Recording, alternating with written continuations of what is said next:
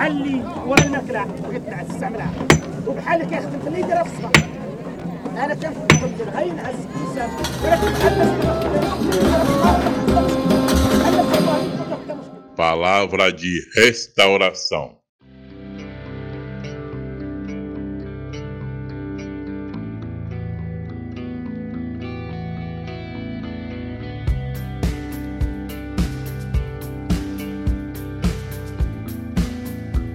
Dia 37.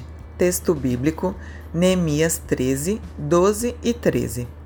Então todo Judá trouxe os dízimos dos cereais, do vinho e do azeite aos depósitos. Por tesoureiros dos depósitos pus Selemias, o sacerdote, Zadok, o escrivão, e um levita chamado Pedaías. Como assistente deles pus Anã, filho de Zacur, filho de Matanias. Esses homens foram achados fiéis e ficaram encarregados de distribuir as porções entre os seus irmãos. Tema: a importância dos dízimos e ofertas. Neemias ficou fora de Jerusalém durante algum tempo, pois tinha o dever de voltar ao rei, provavelmente para lhe prestar contas. Quando retornou, depois de alguns anos, muitas coisas tinham acontecido, dentre as quais pontua a profanação do templo e o seu abandono. Neemias então pune os envolvidos e restitui os levitas e cantores aos seus postos. Os versos 12 e 13, base dessa devocional, marcam o momento em que Neemias escolhe alguns homens fiéis e os encarrega da responsabilidade de cuidar das finanças, assim como estimula o povo a dar o dízimo com a pretensão de restituir o templo, que outrora fora abandonado. O povo então atende ao chamado e entrega os dízimos. Naquele tempo, como mencionado no verso 12, os dízimos não eram dados em dinheiro como hoje, mas sim através de alimentos, cereais, vinho, entre outros.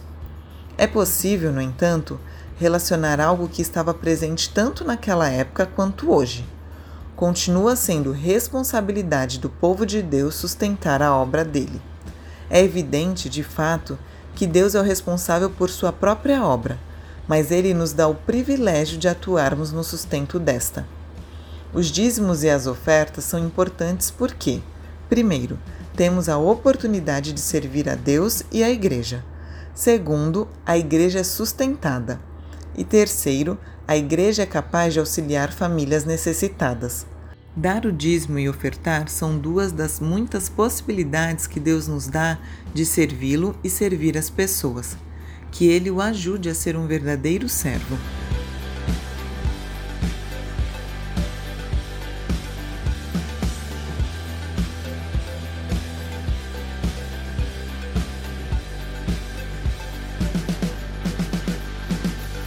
Sugestão de oração.